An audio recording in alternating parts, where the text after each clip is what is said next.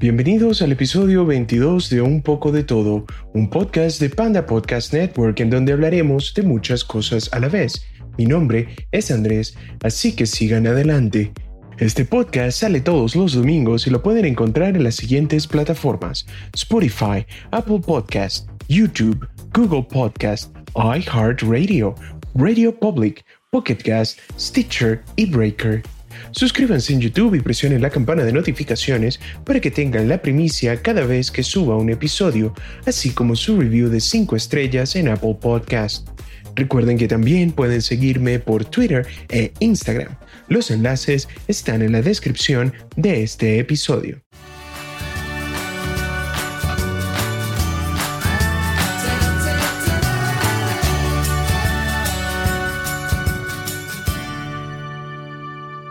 El día de hoy les quería comentar acerca de algo que me pareció bastante curioso en eh, Reddit. Saben que esta es una red social que a mí me gusta bastante porque es eh, contenido de usuarios para usuarios por usuarios.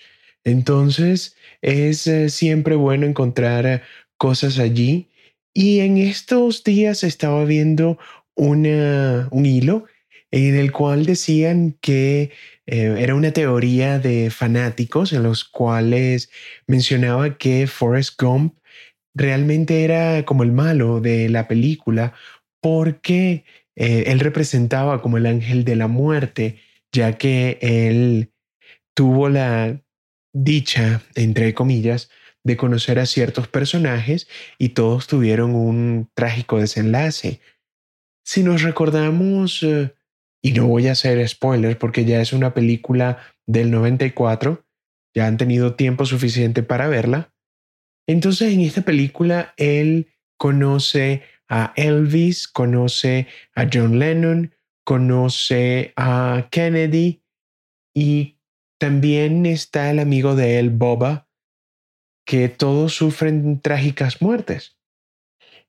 Pero lo que más me llamó la atención de todo esto fue la parte de la secuela de Forrest Gump 2.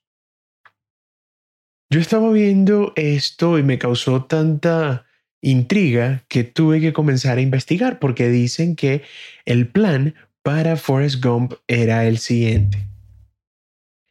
En Forrest Gump 2 nos iban a dejar a este personaje en la Bronco Blanca de O.J. Simpson, que se hizo famosa en esa persecución y que también eh, iba a haber eh, una escena donde Forrest Gump iba a bailar con la princesa Diana.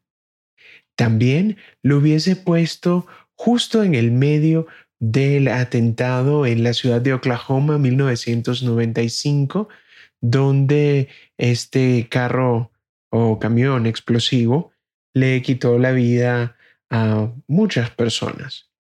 Pero lo más curioso de esto fue que el plan de Forrest Gump incluía al inicio al hijo de Forrest, Forrest Jr., que a él lo iban a diagnosticar con SIDA y que iba a perder a todos sus amigos porque el escritor de la película, el señor Eric Roth, dice que iba a haber una escena en Florida donde las personas iban a estar bastante molestas por el fin de la segregación en ese estado y que también las personas iban a estar muy molestas porque sus hijos tenían que ir a clases con el niño que tenía SIDA. Eso también me sorprendió bastante, pero lo que realmente fue el golpe definitivo fue el motivo por el cual esta película no se realizó. ¿Ustedes saben qué día este señor Roth entregó el manuscrito para Forrest Gump 2? El 10 de septiembre del 2001. Ya todos sabemos lo que pasó al día siguiente, entonces ya ese plan pues fracasó. Ya Forrest Gump 2 no se pudo hacer. Pero no contento con esto, yo decía, oye, si esta película tenía este plan, ¿qué otras películas, qué otras secuelas por suerte nos hemos salvado? Bueno, buscando en internet encontré otro recurso y aquí también les voy a hablar de otras películas que casi pasaron. La primera de ellas es Beetlejuice 2. Beetlejuice va a Hawái. En eh, esta primera entrega, donde eh, parte de la buena relación de Michael Keaton con Tim Burton, que ya sabemos que él fue el primer Batman moderno, eh, Michael Keaton.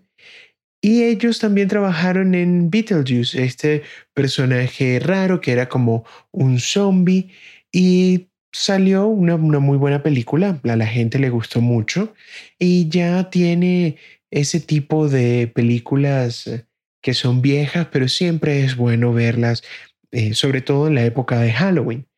Resulta que cuando esta película sale, de una vez el estudio quiere hacer una secuela y el control del personaje en ese momento lo tenía Tim Burton, entonces lo que hizo fue, al no querer lanzarse una secuela, es poner la idea más descabellada que nadie en su sano juicio la aceptaría. Entonces ponen al personaje de Beetlejuice que viaja hacia Hawái.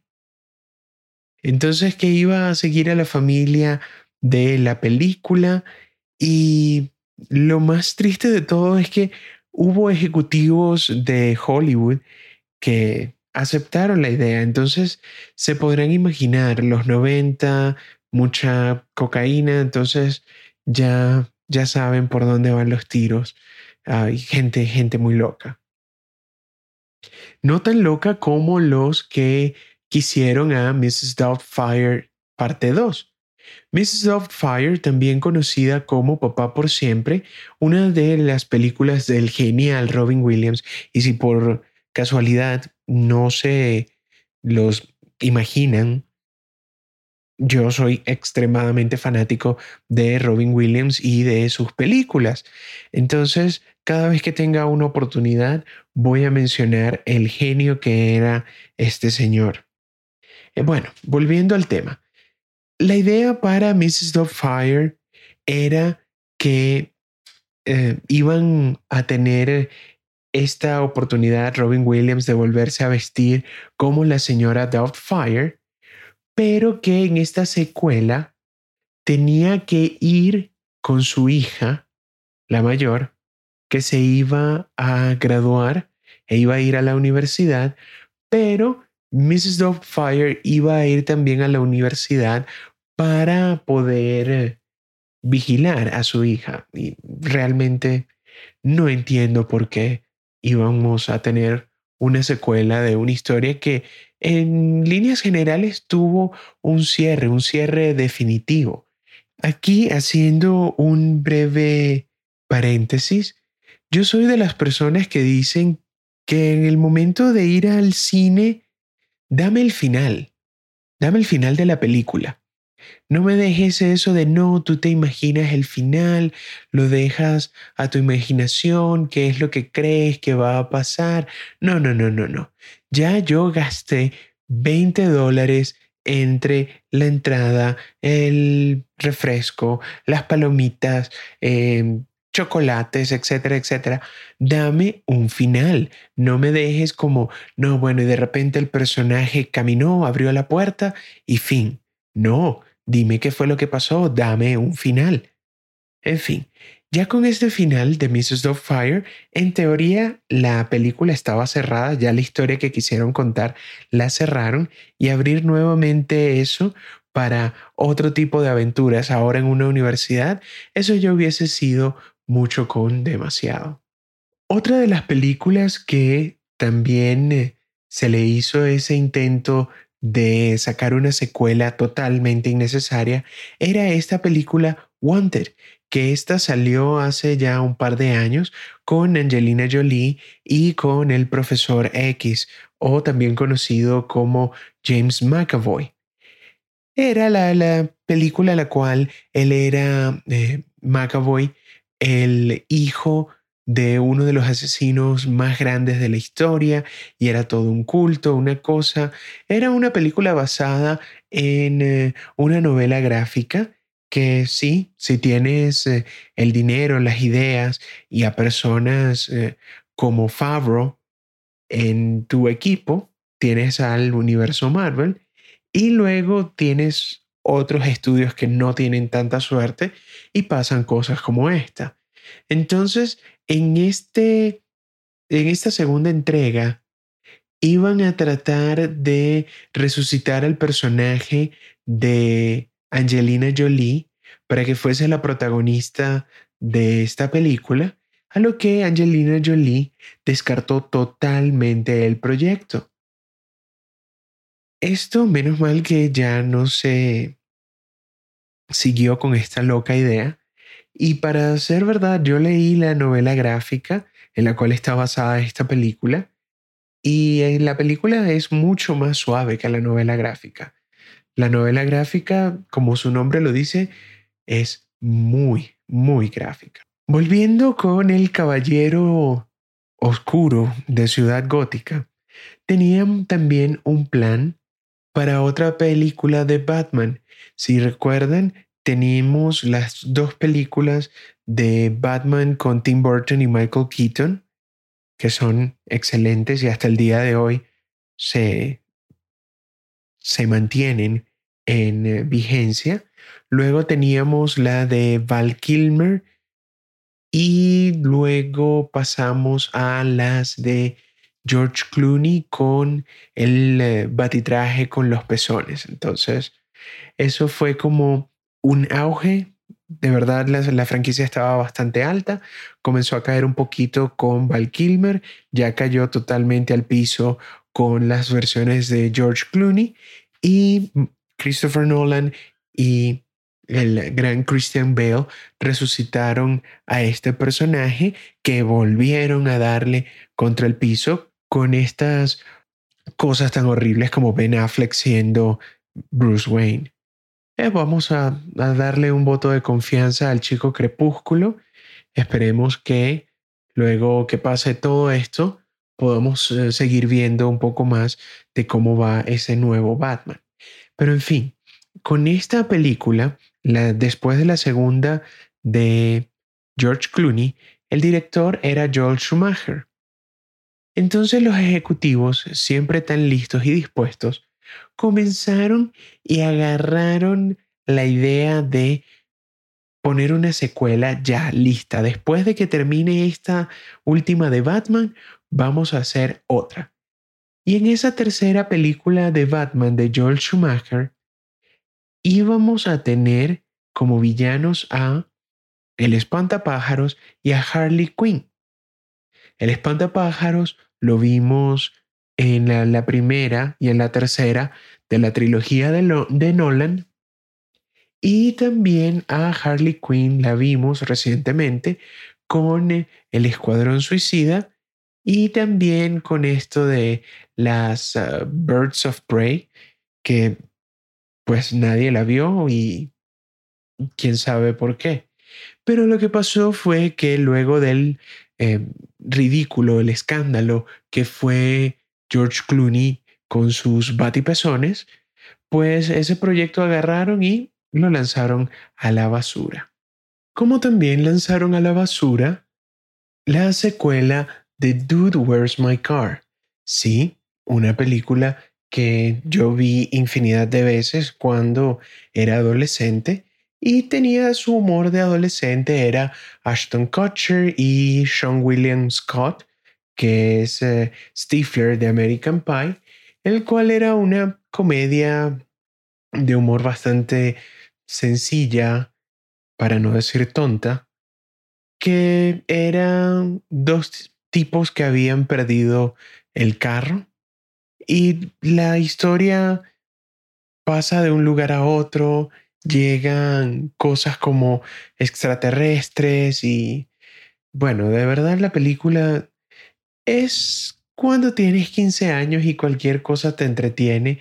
Es eh, algo que puedes ver, pero tenían una idea para poder hacer una secuela. ¿A quién se le habrá ocurrido una secuela? Si ya la película era tan mala, tan mala que deberías querer verla, ¿quién está pensando en una secuela? En fin, había un plan para esta secuela. Todavía no está muy claro qué era lo que iba a pasar en esa secuela. Y menos mal que no terminaron sacándola. Y ya creo que ahora no se va a sacar porque ya estos actores tienen su edad y sería muy tonto devolverlos a sus años mozos o intentar que se vieran como sus años mozos. Y sí, voy a serles muy honesto, esta próxima película fue la que me hizo hablar más de este tema. Porque yo no lo sabía sino hasta el día de hoy, cuando veo el artículo luego de mi investigación. Había un plan para una secuela de Gladiador. Sí, Gladiador, esa otra película donde Russell Crowe hace un excelente papel y allí es donde nos presentan a Joaquín Phoenix como el emperador que mata a su papá y bueno, también spoiler alert, pero esta es otra película que realmente tuvo su inicio, desarrollo y fin. Al final, Maximus se reúne con su familia porque muere en la última batalla. Otra vez, spoilers. Pero había una idea para hacer una secuela de Gladiador, Gladiador 2. Y es una cosa tan rebuscada y tan loca que no dudo que con un poquitito más de esfuerzo lo hubiesen sacado. Entonces, esta es la idea. El concepto era que Maximus tiene la potestad de vivir para siempre, porque los dioses le dan ese poder a él. Y él comienza a pelear en todas las guerras de la historia de los humanos. Y la secuela iba a terminar con Maximus como un héroe en el Pentágono. Lo más triste de todo esto es que a muchas personas, incluyendo al mismo Russell Crowe, les encantó la idea. Menos mal que no vimos eso, menos mal que a alguien se le ocurrió, alguien se gastó esa plata, porque mm, no. Como también vamos a alegrarnos de que a alguien se le traspapeló esto, porque no necesitamos otra secuela de Seven alguien tuvo la idea de hacer Eighth. ¿Ven? Seven, Eighth. Ja, ahí estaba el chiste. Lo que pasa es que Seven es una película tan buena, pero tan buena que tiene todo su desarrollo, su desenlace y aquella duda y qué era lo que había en la caja y todo aquello, que no necesitas una secuela ¿para qué tú necesitas una secuela?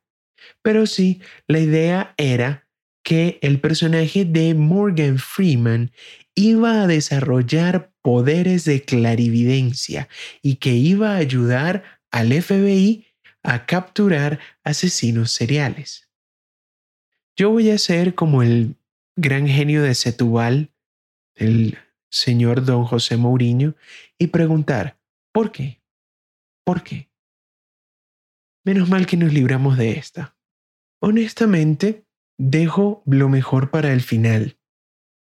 Porque una de estas películas ochenteras que siempre quedó en el corazón de todos los que la vimos, porque era una comedia bastante ligera, era este actor que estaba siempre metido en películas de acción, pero también nos dimos cuenta que este señor tenía dotes para la comedia, que inclusive hubo esta genialidad que se llama Mentiras Verdaderas, en la cual él hace de héroe de acción, pero también tiene partes muy cómicas.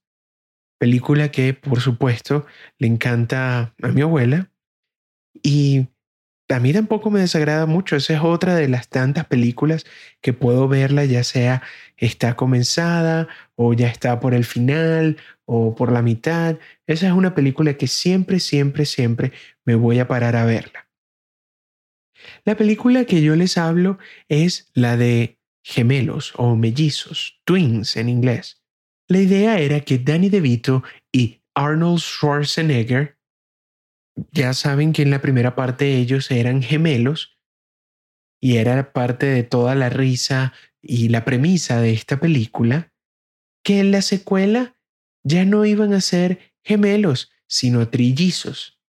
Y en un principio se pensó a esta señora Roseanne Barr como la tercera hermana Benedict, cosa que, obviamente, muy loco para ser cierto, pero sí, eran trillizos. Afortunadamente, este proyecto se terminó, no dio frutos y la idea se desechó. Pero también, años después, quisieron lanzar la idea nuevamente, pero con Eddie Murphy como el tercer trillizo de esta película. Con cualquiera de los dos actores no hubiese sido lo mismo. Ya dejen lo que está hecho. No necesitamos más secuelas y mucho menos necesitamos un reboot. Volver a hacer las películas que ya se hicieron. No. Muchas gracias, pero no. Seguiremos con el próximo tema luego de esta pausa.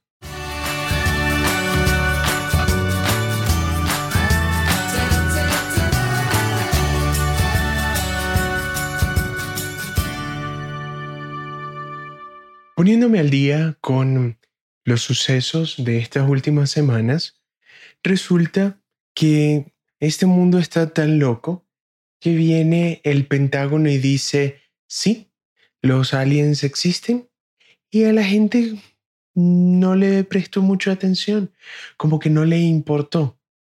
Pero sí, a finales del mes de abril salió una o una serie de videos donde el Pentágono sí afirma que tenían las eh, pruebas en video que mostraban unos objetos voladores no identificados. Obviamente, hay que tener una diferencia bastante importante aquí. Una cosa es un objeto volador no identificado, otra cosa totalmente diferente es una nave extraterrestre. ¿Por qué le dicen objeto volador no identificado? Porque inclusive puede ser una de estas mismas pruebas de algún departamento secreto, de alguna agencia de gobierno, y como no saben qué es, obviamente es no identificado.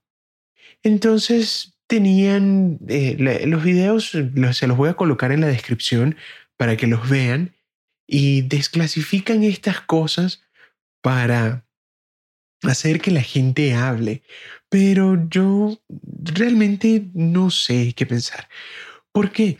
Porque si ya tienes más o menos una noción de cómo funcionan las cosas en el mundo, yo creo que nos están lanzando esto como para tener cosas de qué hablar, de desviar la atención a otra cosa que realmente está pasando detrás de bastidores, pero no nos quieren decir, entonces nos lanzan esta cortina de humo porque es muy raro después de muchos años de negar existencia de objetos como estos porque siempre decían, no, bueno, es un globo aerostático, no, es eh, algo de aluminio, no, es un pájaro, es un avión, no, es Superman. Ahora sí dicen, no, bueno, hay objetos voladores no identificados. Mi mente conspiranoica siempre comienza a buscar el porqué de las cosas. No, y vamos a hablar también de esto, no por el hecho de decir conspiranoico lo estoy diciendo en un mal sentido, no, al contrario, es siempre buscar la verdad. Porque si tú no te preguntas las cosas, siempre vas a estar escuchando y siguiendo órdenes. Igual, volvemos a ser como el gran genio de Setúbal. ¿Por qué? ¿Por qué? ¿Por qué? ¿Por qué después de tantos años de habernos negado esto, ahora sí, justo ahora en la situación donde estamos, con todas las cosas que están pasando, y aquí viene una predicción. No va a estar muy lejos el día en el cual diga, mira, tenemos Haití. Aquí hay un video donde hay extraterrestres. Así que ya un poco de todo se les adelantó. Ya tienen la primicia que en muy poco tiempo vamos a, ver un video como esto.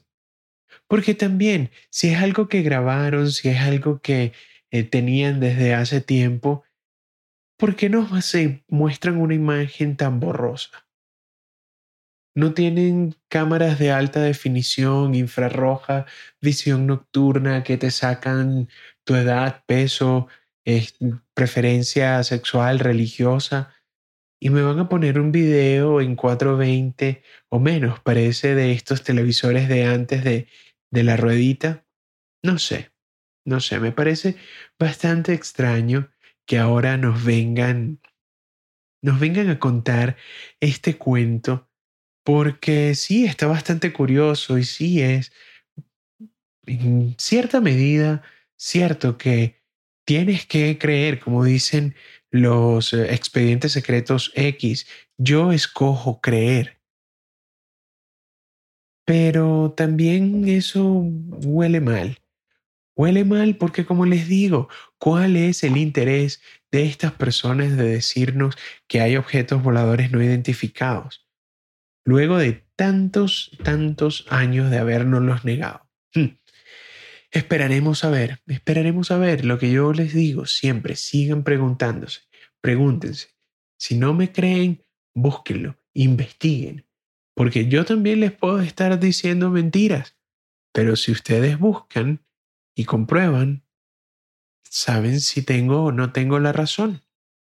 Igual, ya este 2020 nos ha traído tantas cosas, entre pandemias, posibles tercera guerra mundial, la muerte de Kobe Bryant, eh, desastres económicos, volcanes y ahora con avispas gigantes también. Siempre hay algo, siempre, siempre, siempre hay algo que nos desvía la atención de lo que realmente importa. Así que sigan investigando. Seguiremos con el nuevo segmento luego de esta pausa.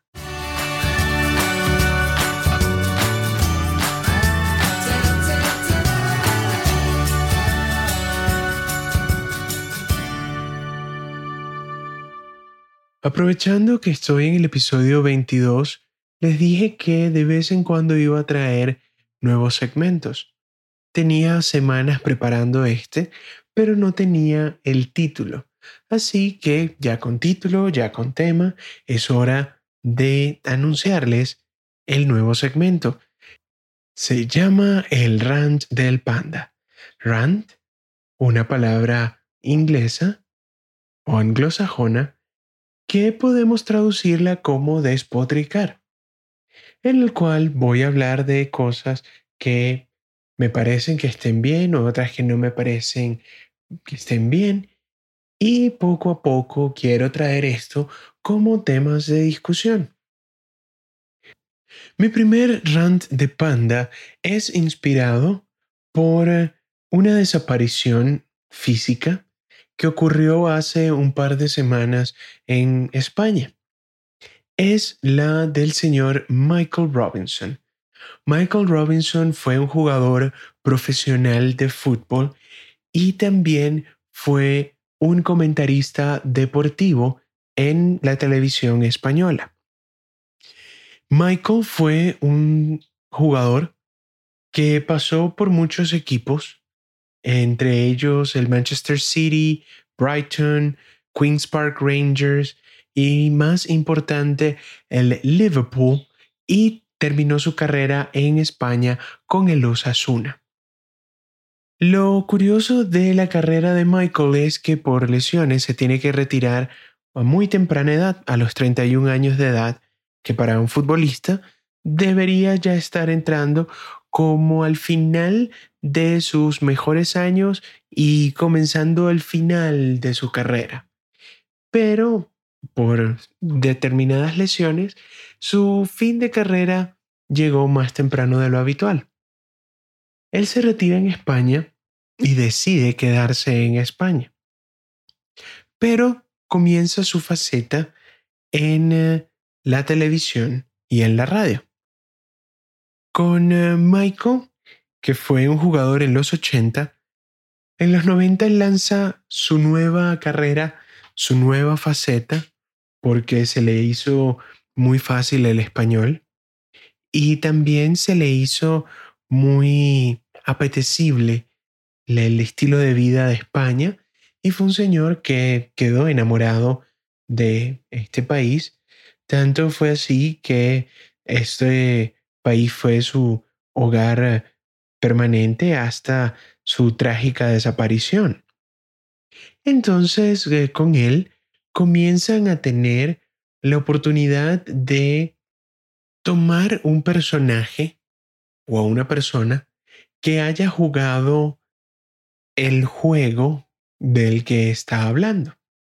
Esto pasa y quiero que lo vean y traten de recordar los que son fanáticos de los deportes, cuando tú tienes a un equipo de narradores, siempre tienes al comentarista principal, pero lo que se conoce en inglés como commentary o color commentary, generalmente esta otra persona que acompaña al narrador principal, si es un equipo muy, muy, muy bueno y legendario, este siempre va a ser una persona que ya está retirada de este juego, pero que tuvo la oportunidad de ejercer lo que se está hablando. Y es muy importante en un equipo de narración tener esa otra perspectiva, porque el narrador principal lo que te va a hacer es describir la acción.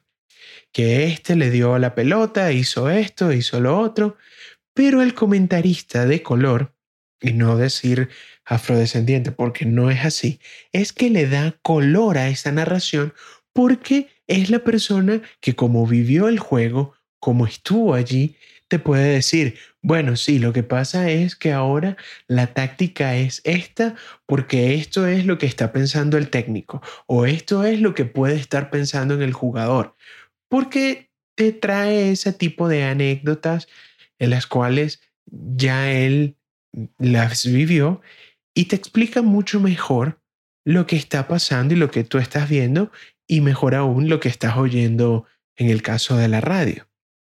Entonces, este señor Robinson tiene esta nueva faceta en su vida en la cual, sí, fue bastante exitoso porque comenzó como un comentarista en Radio Televisión Española en el Mundial de Italia 90 y luego pasó a la cadena Ser con eh, El Larguero, luego Canal Plus, pero lo que a él lo catapultó a la fama fue el día después, porque era un programa de variedades eh, que los pasaban el día lunes, que te mostraba como el otro lado del juego. ¿A qué me refiero? La fecha de la liga generalmente se jugaba viernes, sábado y domingo. El lunes, que era el día que se transmitía el día después, y por eso el nombre, te mostraba lo que las otras cámaras captaban. Entonces te decían, bueno, en el juego hoy de Atlético de Madrid versus Betis. Entonces te ponían las otras imágenes desde el terreno de juego y decían, bueno, en ese momento donde pasó el gol, mira la reacción del defensa y mira la eh, qué fue lo que le dijo un compañero al otro, o desde el banquillo cómo saltaron, y tú veías esa otra parte del juego que lo hacía bastante rica esta experiencia, porque eran cosas que no te pasaban por televisión, porque tenían otro tipo de tomas que mostrar, pero este programa te hacía como que este complemento para hacer de tu jornada de fin de semana mucho más completa siguiendo a tu equipo favorito.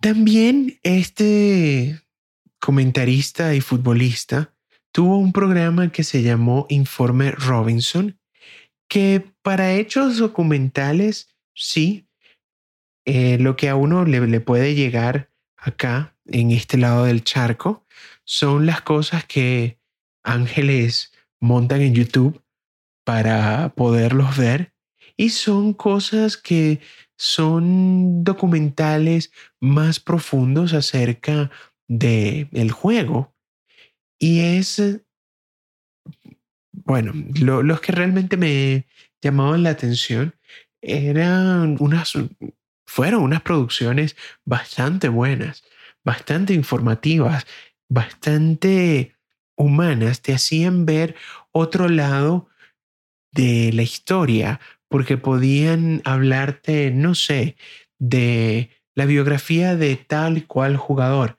Entonces entendías un poco más y entonces si no te caía bien, pues podías entender cosas que le habían pasado en su vida y ya te caía mejor o si ya esa persona te caía mejor luego de ver Informe Robinson, te caía muchísimo mejor. Pero lo que este señor nunca fue, fue madridista. Y aquí es donde comienza el rant del panda.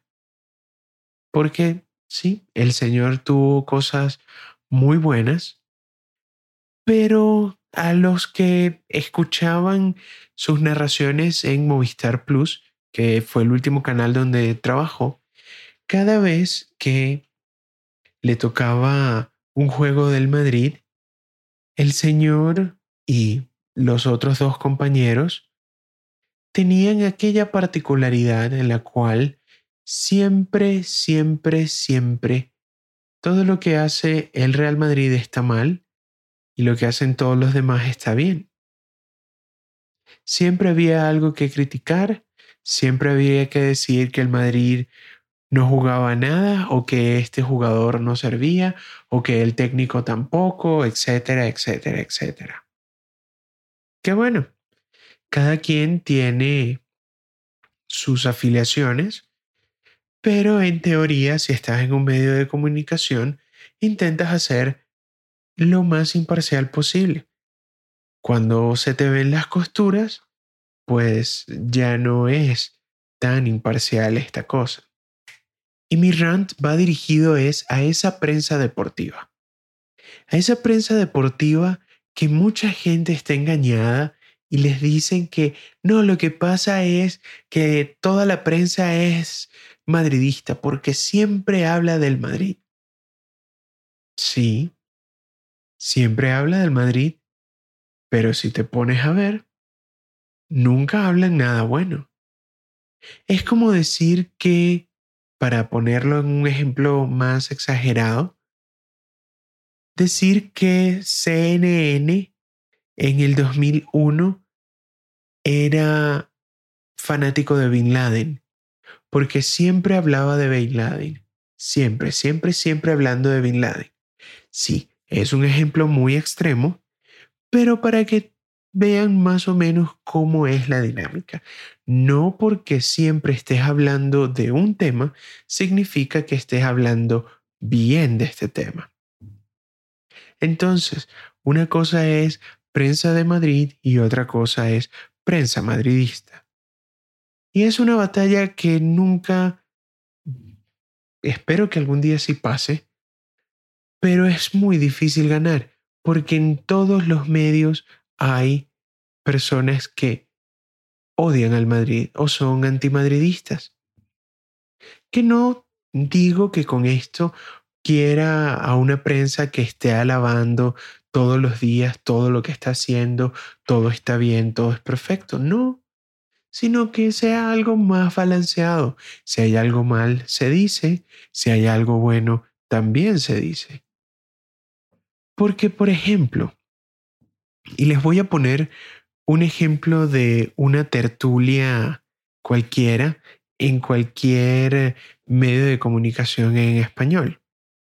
Tienes a varios antimadridistas recalcitrantes que generalmente apoyan a ese otro equipo chiquitito en el norte de España y siempre van a hablar mal del Madrid y bueno, es el equipo que no les gusta, hablan, no hay ningún problema. Luego tienes a otro que te lanza esto de es que soy imparcial, pero esa imparcialidad, porque dicen que no son de ningún equipo, siempre andan lanzándole basura al Madrid. Y después, para este balance en la fuerza, tienen a un madridista, pero qué casualidad que este madridista es el más madridista crítico en la vida. Es una persona que es, sí, yo soy del Madrid, pero no me gusta este jugador. Yo soy del Madrid, pero hay que gastarse todo el dinero en fichajes. Yo soy del Madrid, pero no me gusta el entrenador. Ese tipo de madridista crítico, y aquí con comillas gigantes, es el que siempre está en todas las tertulias. Para hacerles el, cuento más curioso, cuando yo comienzo a averiguar esto de podcast, esto en el año 2005, yo comienzo a buscar cosas que me gustan. Y una cosa que me gustan son los deportes. Y de los deportes que me gustan, del fútbol yo soy del Madrid. Entonces yo quería buscar programas que me hablaran del Madrid. ¿Qué mejor que directamente desde España? Vamos a buscar si esta gente pone podcast. Y sí, los encontré. Y qué muy, muy, muy bueno. Excelente. Los mismos tíos que me estaban hablando en el FIFA eran los mismos que estaban narrando los juegos y eran los de la cadena que yo quería escuchar, cosa que no podía escuchar en vivo porque el Internet todavía no era tan bueno, las páginas no estaban tan óptimas para tú poder tener una transmisión de radio por el Internet. Pero sí escuchaba el podcast. Sí los escuchaba y yo era fanático, acérrimo de personajes como Manolo Lama y Paco González, que obviamente yo comencé a escucharlos con FIFA. La versión que a mí me llegó de FIFA 99, que ese siempre me voy a acordar clarito, era la versión que estaba en el español, pero el único español que tenían era el español de España. Así que aprendí a familiarizarme con la voz de estos dos personajes. Entonces, escuchando el podcast día tras día, religiosamente, me aprendí cómo tenía que buscarlo, bajar el programa, después pasarlo al iPod y luego de salir de trabajar, poner el iPod y comenzar a escuchar la radio de ayer, porque siempre era un día, eh, un día vencido, gracias a la diferencia horaria. Entonces, como yo los escuchaba en las tardes, siempre los tenía que eh, guardar, grabar y los estaba escuchando. Y pasa el tiempo y sí, sí hablan del Madrid. Pero un día hablaron mal por X o por Y. Al otro día vuelven a hablar del Madrid y es la continuación de la polémica del día de ayer. Al tercer día hay una nueva polémica porque un jugador hizo esto o no hizo aquello y da la casualidad que pasaban meses y meses y meses y todo el tiempo era dándole palos al Madrid y yo decía, oye, están hablando de mi equipo, pero no me está gustando tanto. Y también me acuerdo en esa época que estaba este otro señor que se llama Manolete, que ya es una parodia. Lamentablemente es una parodia y así es como se gana la vida ese señor. Pero este Manolete era el personaje que llegaba a la radio, creo que era una vez por semana, y él era el que decía o el que estaba más conectado con todos los clubes y con todos los fichajes. Y decía, no sé qué jugador ya está listo para irse al Madrid. Ya no sé quién está para hacer un trueque y no sé qué. ¿Y cuál era la casualidad de este señor? Que cada rumor que decía, cada rumor que fallaba, no pega una, simplemente no pega una. Y estamos hablando del 2005-2006, 15 años. Y el señor al sol de hoy todavía lo siguen llevando a las radios para que digan esas informaciones de insider, que ya yo no sé si es porque les da pena este señor o es eh, algo como cómico, realmente no entiendo ese sentido del humor si es así, pero ¿cómo es posible que tú tengas a un señor que supuestamente está conectada con las esferas más altas de todos los clubes, que a él siempre le estén filtrando un nuevo fichaje, una nueva cosa y que no pegue una? No sé. Bueno, en fin, al final de, de todo esto, yo me desconecto un poco de la parte de podcast de fútbol precisamente por esto, porque como no hablaban bien de mi equipo, así fuese una sola vez, pues ¿para qué? ¿Para qué escucharlos? Llega la segunda ola de eh, auge de podcast y comienzan a salir podcast madridistas, los cuales me explican que lo que yo estaba haciendo al principio estaba totalmente errado, porque nuevamente les digo, la prensa es de Madrid, pero no es madridista. Pero bueno, eso es lo que se tiene que luchar, esa batalla con los medios españoles.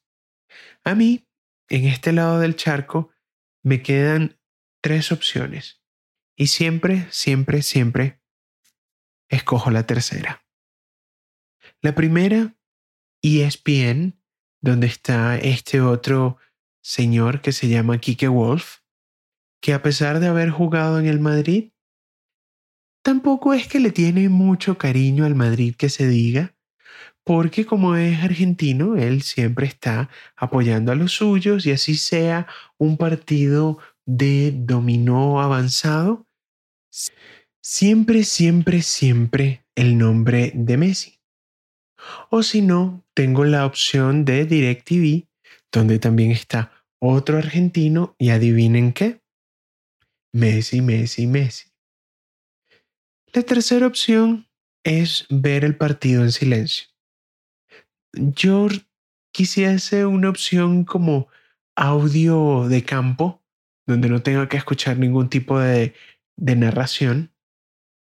Y sí, escuchar la gente, los gritos, porque ya más o menos sé de qué va lo que veo en televisión, los 22 tipos en chores corriendo detrás de una pelota eh, sintética. Pero sí, ese es el tipo de cosas que un madridista tiene que enfrentarse. Y eso sin hablar de los otros madridistas que simplemente se creen lo que les dice la prensa, que eso también es otra de las batallas que uno tiene que librar. Y esa es una batalla que les contaré en otro rant del panda.